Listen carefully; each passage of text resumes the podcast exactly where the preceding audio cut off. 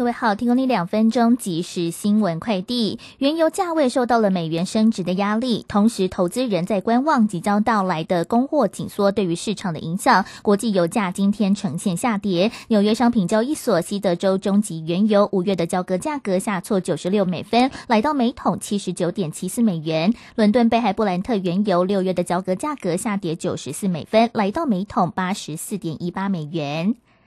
昨天有民众操作 ATM 无法领取新台币六千元，数位部今天回应表示，系统检核之后发现这笔登记使用的账户不在当事人名下，因此并未拨款，六千元没有被盗领。当事人今天已经可以重新登记或到 ATM 领取，并非各自遭盗窃事件。带您关心天气的状况。中央气象局观测，菲律宾东方海面今天上午形成热带性低气压，研判增强为台风的几率不高，对台湾并无影响。另外，近期全台湾皆为好天气，直到本周六十五号封面通过，已经东北季风增强，北台湾会再度转凉，中部以北及东半部地区将转为有局部短暂阵雨的天气形态。以上新闻由黄勋威编辑，黄子荣播报，这里是正声广播公司。去，多远的思绪，时时刻刻传送，分分秒秒的关心，永远陪伴着你，分享拥抱的天空，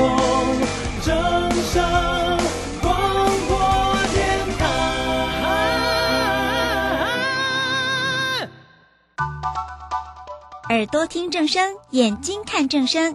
我们有好听的广播节目，也有好看的影音资讯呢。现在就上 YouTube 订阅看正声，按赞分享，开启小铃铛，充实自我，了解趋势，财富自由行，让你幸福生活一定行。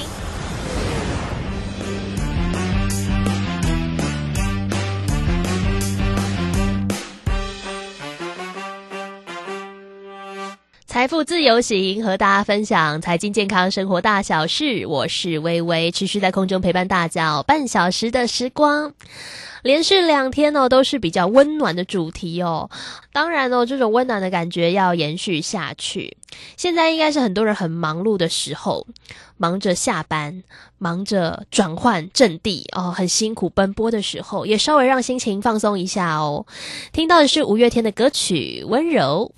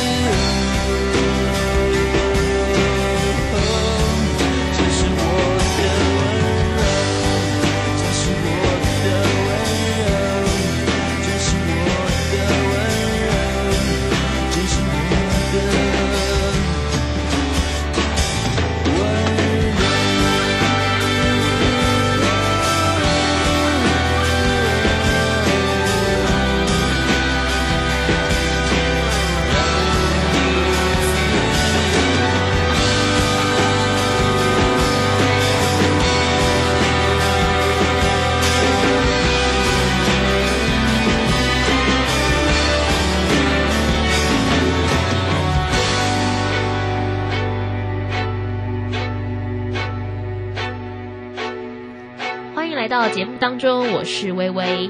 今天节目当中哦，一样在关心我们跟家人哦，尤其是跟父母长者的互动过程。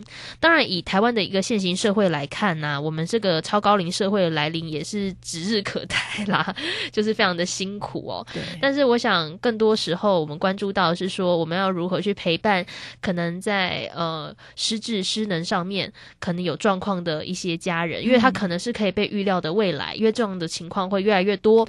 那人家俗称这种老人照顾老老人的现象，也是始终存在着，也不只是告诉大家怎么去面对，有的时候是调整自己的心情哦，因为你可能原本都有自己熟悉的生活环境、熟悉的生活圈，如今你为了照顾自己爱的家人，可能就会有很大很大的变化。你觉得我好像失去了好多好多东西，然后为了照顾你你深爱的家人，那个落差感又要如何去调试呢？今天邀请到的是宝瓶的编辑有丁慧伟来到节目当中，慧伟你好。啊，微微好，各位听众好。邀请到慧伟跟我分享的是我和我的失智妈妈。其实呃，作者、哦、陆小雅她在。描绘自己照顾自己母亲的那个过程的观察是非常细腻的哦、尤其是里面也也提到很多跟自己妈妈相处的那个故事。我觉得我还蛮常看到，尤其是像我自己的家庭当中，例如说我家里面有爷爷奶奶，他可能行动不是很方便，有的时候会看到，例如说我家的长者，例如说姑姑啊，或者是其他照顾我爷爷奶奶的家人，可能会对于呃长者的一些生活习惯的反应哦，容易不不耐烦。嗯那当下我当然也不会说什么，因为我知道这种东西真的是很疲惫。嗯，日然后对对，真的是累积下来。那你也不能说，哎呀，他怎么可以虐待我你爷爷奶奶？其实也没有虐待啦，就是有点像家人之间会觉得说，哎呀，怎么跟你讲这么多遍了，然后你怎么都不听啊？嗯，对，那那那种牢骚，嗯然后一而再再而三，日复一日，年复一年，真的会让人很崩溃。那其实书里面有特别提到，说说把妈妈当成像孩子一样，我觉得这个心态转换好像也。蛮重要的，因为以前我会觉得妈妈就是，就像我小的时候，妈妈就是大人，妈妈抱着我，对对对，我就是被照顾的人。现在我真的觉得可能会明显有个很大的逆转，就变成说我们必须照顾自己的爸爸妈妈。爸爸妈妈虽然看起来是成人没错，他们有丰富的人生历练，但是他们在呃生活的习惯、行为上或者是表达上，真的不似以往。这样的转换，我想是不是也有助于说我们照顾者他。可以比较能够去接受那些反复的哦，必须不断去重复做的事情嗯。对，的确，呃，像陆小雅，她的妈妈年轻的时候是记者，嗯而且是外派到世界各国的，那就很厉害的意思。对，而且会说很多国的语言，嗯这是很厉害的。所以就是感觉是一个精明干练的形象嘛，嗯哦，而且就是也会很也会打扮啊，嗯的就是一个很很鲜明一个女性形象。但是呃，所以其实像我们书腰上写的这个，我的妈妈渐渐的成了我的孩子，嗯。对陆小雅来说，也是经过一番的转折思考之后，慢慢慢慢的才能够产生这样子的心情。嗯。呃，书里面有写到，有一次她在陪妈妈睡觉，嗯。妈妈躺在床上，然后她就哄着妈妈睡觉，嗯。他就拍着妈妈的脚。嗯。其实这个动作是陆小雅女儿小时候她哄女儿睡觉的时候的动作。嗯她其实就是把妈妈当成女儿一样这样子哄她，嗯然后跟妈妈出门的时候，她都会跟妈妈牵着手。嗯好当她跟自己女儿在一起的时候，从小也是这样子，呃，跟着女儿牵手。而其实当她慢慢慢慢的，呃，真的真的从一个大人视角，从一个成人视角去看他渐渐退化的这个母亲的时候，嗯，从前母亲、父亲是天，嗯是我们最强有力的肩膀，嗯是我们的支撑。可是你慢慢慢慢会发，就是陆小孩他其实慢慢慢慢呃让自己站起来了，嗯。让自己长大了，成为一个坚固的城墙，嗯。然后去撑着他日渐老化脆弱的这个妈妈。嗯，我觉得那个心态的转换，就说以作者当时的年纪，其实也也就六六十几岁了，当然也是一个成足够成熟的成年人了。但就是那个跟家庭当中的角家庭当中的角色角转换，对家转换转换嗯还是蛮大的。因为就像我像我们现在在家里，例如说我父母五十几岁这样子，然后我跟我妹妹二二十几岁，嗯我还是会觉得我在家里就是小孩子。对啊，对啊，是啊没错。所以其实其实是一个接纳，但是像薇薇你刚刚说，你大学的时候，当你发现爸妈老了，嗯，我相信那那一瞬间。有一种心态上会有一点变化，那对当然日后还是过着日常的生活，嗯可是心里某一个角落其实会响起一声，你你你更长大了。当你有嗯这个想法的瞬间，其实你就更长大了一些。对，我觉得有意识到还是挺重要的。对这个意识，嗯然后呃，陆小他做的其实就是把这个意识再强化，嗯然后他去接纳，接纳其实很重要，在书里面充满了各种的接纳。嗯他去接纳妈妈不止年纪大了，妈妈失智、能力退化的这个事实，他去接纳事实，嗯然后就那更能够有力量担起这个照顾的陪伴的责任。嗯，我我觉得那个真的有的时候，因为家庭哦是一个相对关系很紧密，以多数的家庭来讲啦，相对关系很紧密的。嗯然后在这边呃，可能无关乎大家在外面的身份地位，就是单纯的哦，爸爸妈妈、爷爷奶奶、小朋友、弟弟妹妹这样子。可是真的到父母所谓年长之际哦，那个主要照顾者的角色，也许会有一个很大的逆转跟转换。对，然后才，我觉得那那个感觉，我在书里面我就有特别感受到说，好像真的就像刚刚慧伟讲的，就是作者真的有意识到说，哦，我好像是这个支柱一样，对。对，就是我我不是只是单纯一份子而已哦，我是这个家庭的一一个很重要的支柱，嗯然后来协助我的父母，协助妈妈好好的生活。那我想另一个点也是。觉得我我自己也会试想嘛，一边看就试想说，如果哪一天这个人是我，然后那个人是我妈妈，嗯。然后我就觉得，啊，好难，我这这真的真的真的很难想象，这这样事情真的很难想象。可是为什么我们要出这样子的书？嗯因为其实刚刚有提到，台湾现在步入高龄社会，平均年龄已经到八十一点多岁，，嗯对，而且是每年在增，每年在在增长。每年在增长哦。嗯。那呃，像失呃，现在讨论失智这个议题越来越普遍，嗯。为什么？因为以前人。没有活那么久啊，那这种呃失智，尤其是他他妈妈是阿兹海默症，嗯。阿兹海默症是好发于六十五岁，嗯。六十五岁以上的人，所以随着越来越高龄，其实失智啊，还有其他各种以往在高龄的疾病，可是因为没活那么那么久，没有发现的，现在其实会越来越普遍，嗯。而且少子化。对啊，像我，我我我今年四十八岁，嗯那我还有我们家有六个姐妹，哦还挺多的，对，可是像微微我。就只有两个，对，就只有两个，有的人甚至可能只有一个。对遇到这种状况的时候，你没有替手，你是常常必须要独自面对的。嗯所以，所以用想象的真的很不容易。可是，我们也需要来看一下实际的情况。这本书就是很真实的呈现了被照顾者、还有照顾者家庭的实际情况。嗯对，我想这种感觉有那种。先预习一下嘛，虽然我们都希望这一刻不要那么早到来，当然也也有可能不会到来啊，因为这每个人家庭身体状况不一嘛。嗯嗯嗯但是只能说，我们都只能提前提前去预预想一下，对。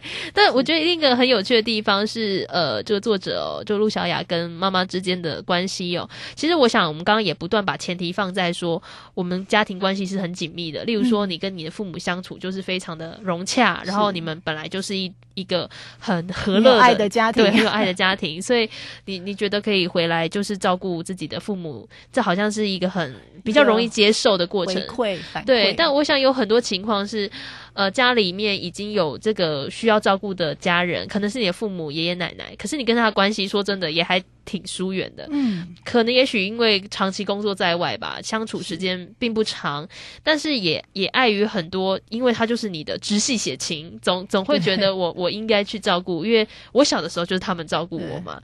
那在书里面其实也有做一个很大的转换，就是作者其实跟妈妈的关系其实有蛮大的变化，因为照顾失智症妈妈反而有进一步的提升。对，陆小雅和她的妈妈其实是非常非常非常疏离的母女关系。嗯在她几岁的时候，刚刚说她妈妈工作嘛，外派啊，就把她呃留给外婆照顾，然后就让她呃去上那种住宿的幼儿园。嗯，也也不用，实际上也不用外婆照顾啊，学校照顾。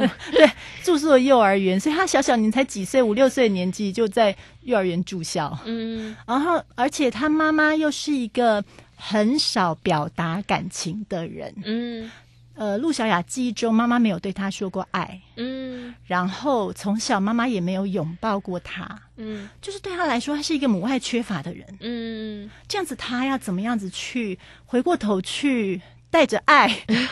因为你要有爱，你才能够 才能够有一些继续的动力吧，才能够回回过头去照顾这个呃生病的母亲呢。呃，里面有一段话很动人哦，就是呃，是呃我觉得这本书其实也是一个我们看到一个一个孩子啊、嗯一个子女呃跟父母和解，嗯。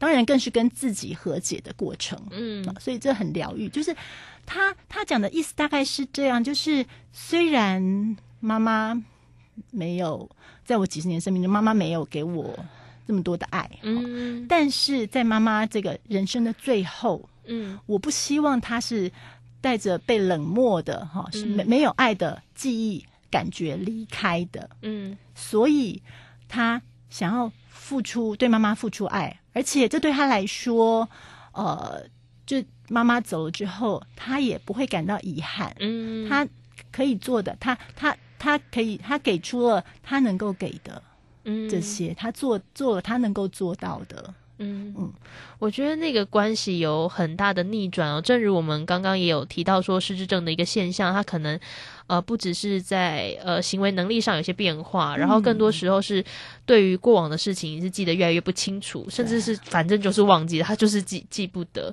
那对于子女是谁，也也可能搞不得搞不太清楚，因为不晓得前面这个人是是谁。但有的有的时候会不会也是有一种重新开始的感觉？对，从像是重新开始，像他妈妈那时候应该还是中度失智，就是有时候认得他，有时候不认得他。嗯呃，他说就是在这个时候，他第一次感受到被妈妈拥抱，嗯，就是他回家对着妈妈张开双手，嗯结果他妈妈也是一样张开双手回应他。嗯想想看，六十年来这是他第一次被妈妈拥抱，嗯就是照顾这个失智母亲，嗯所以这个是呃对陆小雅来说这是一个获得。嗯，也许在他妈妈认得的时候，他可能还不做不了这样的事情。对，我觉得，我觉得陆小雅她在这整个过程当中，她呃做的很重要一件事情就是，他不要自己牺牲，嗯。他不要为让自己觉得是为了照顾妈妈而牺牲。哦。所以其实他很、很、很、很极力在求取这个照顾和呃自己人生当中的平衡。嗯，所以我想，我们都谈到很多跟就是刚刚讲到说照顾者跟被照顾者之间的互动，然后当然很多心态上的那种疲惫感，大家一定是感受的很强烈啦。就是你现在就算不看书，你用想的也知道那也是一件很累人的事情。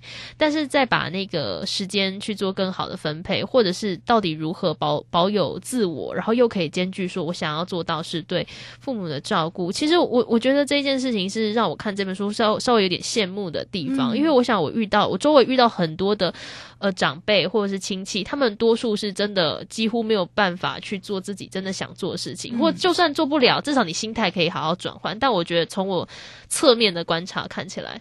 都只是疲疲于在照顾呃这些长者，因为真的是太忙太累了。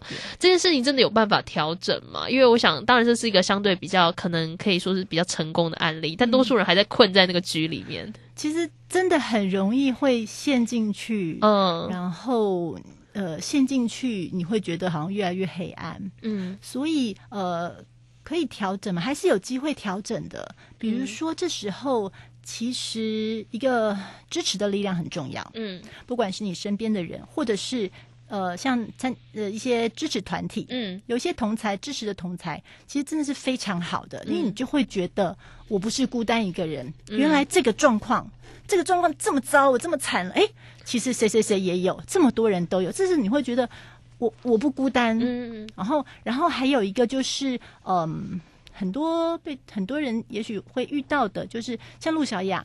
她被她妈妈有一次被她妈妈骂你什么东西啊，嗯，就是会觉得我已经为你付出这么多还被骂被凶。被骂我，嗯，她让自己慢慢慢慢的经过一段时间转换过来的想法，就是他去理解，嗯。因为像妈妈虽然失智了，嗯。但是妈妈生病了嘛，啊，嗯。不管是任何病，其实这个。病患他心里会有也会有恐惧不安呐、对啊。即使失智了，他也会有很多害怕的想法啊，啊他不舒服。嗯。所以其实当他在骂的时候，他其实不是针对你这个人，嗯。他他他就是要找一个出口，找一个情绪的出口。嗯。所以呃，他书里面用的话是我不去认领他的情绪，嗯，对，所以我我觉得他也是真的彻彻头彻尾的去理解那些反应真嗯。背后的一个情况跟目的，因为有的时候我们也容易被困在说，哎呀，他今天又发脾气啦，嗯。或者他今天又凶人啦，或者他今天又不认得我啦。对。但其实很多时候也也是一个被不得不的情况，对。或者是这些状况，也许也只是呃家人他在调节他情绪的一个模式，因为他也他也感受到不安。就像我刚刚讲的说，你只要去想象你自己越来越不能走路的那种恐惧感，嗯。其实如果是真的因为生病，然后越来越记不得事情，记不住事情，我觉得最心理落差最大的一定是自己。对啊，因为那就是从能到不能不能对我觉得那感觉是很很不好的。嗯，然后，嗯，这这这一切都需要，不管是生病的这个人自己要去度过，或者是陪伴者要共同来协力，都是一件蛮蛮辛苦的事情。但我想透过这本书哦，我和我的失智妈妈，其实她的就是带带有点幽默跟有趣，嗯然后她也感觉有已经算是笑看对跟母亲跟母亲的相处，然后我觉得会让人。嗯，羡慕的点当然就是说，他最他，我们回过头来看，他真的是相对很完整的陪伴他母亲最后的这个这个这个时光。那我想对作者来讲也是一个很很值得的选择，因为都付出了时间嘛。对对母亲来讲是人生最后的一个时光，对作者来讲虽然并不是，但是他也把他一个很黄金的时间对对，用在了他的妈妈身上。嗯我我觉得他做到了不让自己有遗憾，对，那我我想那个选择就是，当当这个照顾照料，也许终将有一个终点的时候，你你会对这段时间的付出不会觉得很后悔，当然一定有辛苦的时候，嗯，但你终终究会得到一段，你会觉得说，哎呀，我有我有好好跟这个人互动，我有好好跟这个人相处，然后呃不再有遗憾的感觉。我觉得那那是我们当初照顾的一个最最初的期待吧。对一个初衷。然后其实对于照顾者自己来讲，其实嗯这也是对自己最好的一个陪伴。嗯，对，就等到你照顾完自己的父母或者是长者之后，你有时候会想想，是不是又要轮到我了？但我觉得是你，你更能坦然去面对这个变化。对，然后真真实的去理解。那我想，很多听众朋友，当然，也许你现在正正正好是一个照顾者，嗯，也或者啊，你刚好很幸运的，我们家人家人都身体很健康，然后大家都过着很幸福美满的生活，但。谁谁也说不准嘛，哪一天这一刻会到来？那等到到来的时候，那些负面的情绪有也是很正常的。我最不喜欢鼓励大家说不要想一些有的没的，对我也是不喜欢这样。对就不可能啊，就就很累嘛，就觉得很烦，就觉得很生气，这都很正常。对，但重要的是在在这些反反复复的情绪当中，找到一一个可以去面对的方法，嗯然后你会还是会反反复复的生气、挫折，或者是觉得说很伤心啊，妈妈爸爸不认得我，但是重新去调整到为什么决定了这个陪伴，你当初为什么开始决定了这个陪伴？回想自己的对初衷，然后跟自己的父母或家人好好的相处，我觉得那都是很，那是不能被被替代的回忆。就算是辛苦的，也许你会讲说，哎呀，十十年二十年过去，心想哇，以前还真是辛苦。但是你你一定也会觉得满足，就是说至少在那一刻你也尽力了。呃跟你的家人有一段美好的互动。那今天很高兴哦，邀请到的是宝瓶的编辑哦丁慧伟哦，跟我们介绍的是我和我的失智妈妈，非常谢谢慧伟。谢谢。这里是 FM 一零四点一正声台北调频台，你收听的节目《财富自由行》持续在空中陪伴你哦。微微今天挑的最后一首歌曲《温柔的慈悲》，听到的版本是由阿桑所演唱的版本。明天同一时间也别忘了继续锁定 FM 一零四点一正声台北调平台，我们下次再见喽。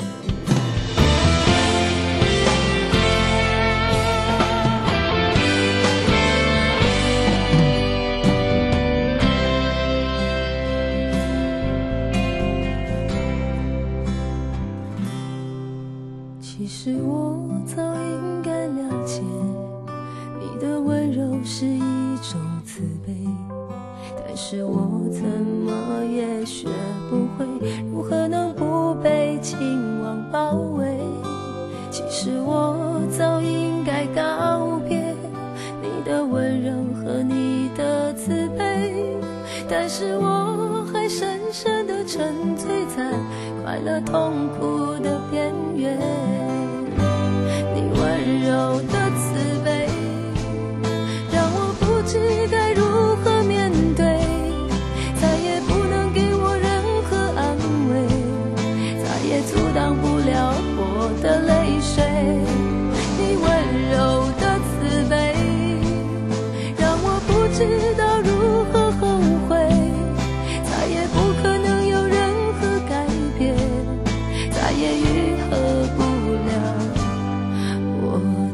心碎。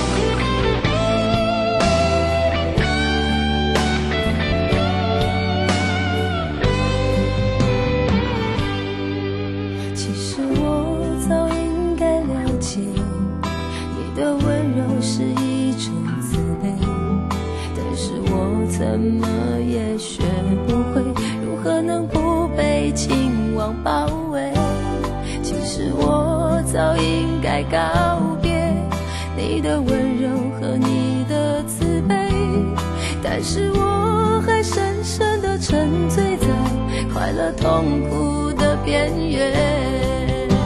你温柔的担心讯号不好，听不到想听的节目吗？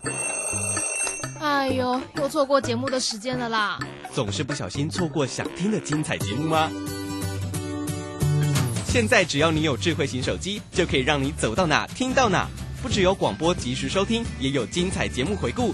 想知道怎么收听吗？赶快打开手机，进入 App Store 或 Google Play，搜寻正声广播网络收音机，让您免费下载，轻松收听。及时收听丰富的生活资讯，点选重听精彩的节目内容。现在就下载手机 APP 正声广播网络收音机，手机带着听，时刻陪伴您。正声 FM 一零四点一，金融资讯永远第一。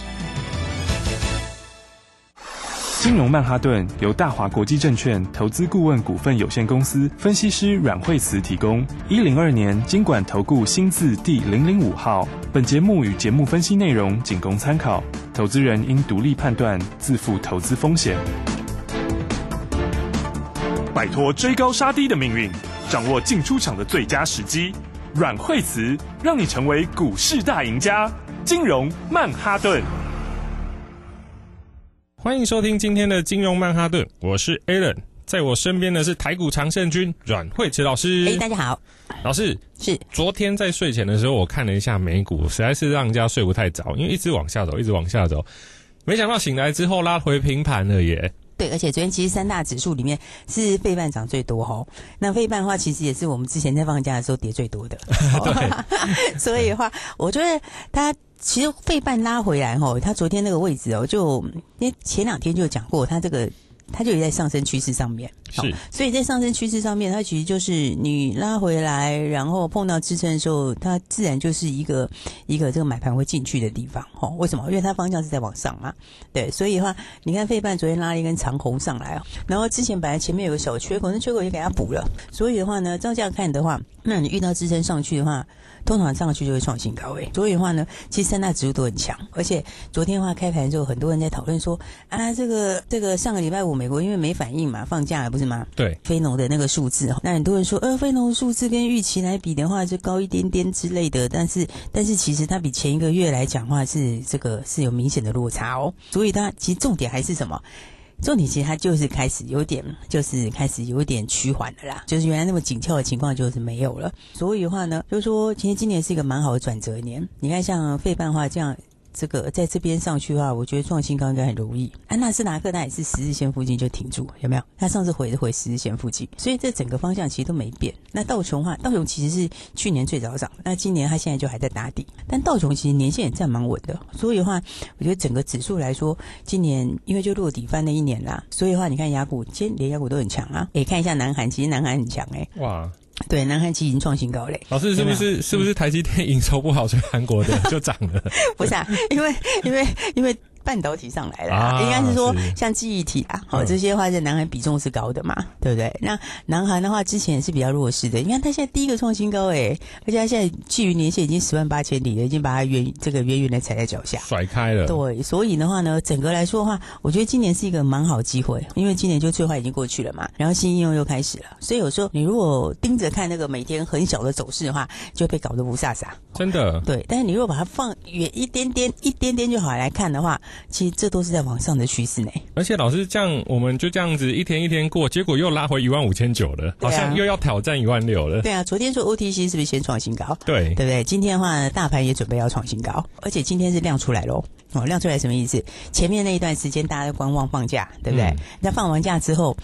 大家又观望那个军演，对不对？然后军演完了之后，哎，又又等军演啦，然后等非农啦，好，结果呢，你看现在军演，好，这个也已经过去嘛，哈，然后现在的话，这非农也已经公布了，所以你看今天量就出来了，空手很多，这市场上空手还很多，哦，所以的话呢，这指数我觉得创新高是没有问题的。而且老师，我看啊，台积电它营收公布虽然说可能没有如预期，可是昨天的晚上 ADR。台积电的 ADR 也没有什么太大的跌幅，今天的台积电好像表现也还蛮坚挺的，利空不跌，那代表它后面的走势会不错喽。因为第二季本来大家就是预期它不会好啊，第二第第二季本来预期就没有没有人预期高的啊，只是它稍微有一点点低于它的那个那个呃那个财报的这个下限，但其实来说话，我觉得差那一点，我觉得影响也不是真的非常大啦，因为整个来讲，它第二季还是最低点，那下半年的话就是逐季上，然后所以的话，台积电昨天也是收敛跌幅啊，早上本来跌到快四趴，对不对哇？对然后到尾盘就收敛起来，啊，今天台积电指数今天台积电。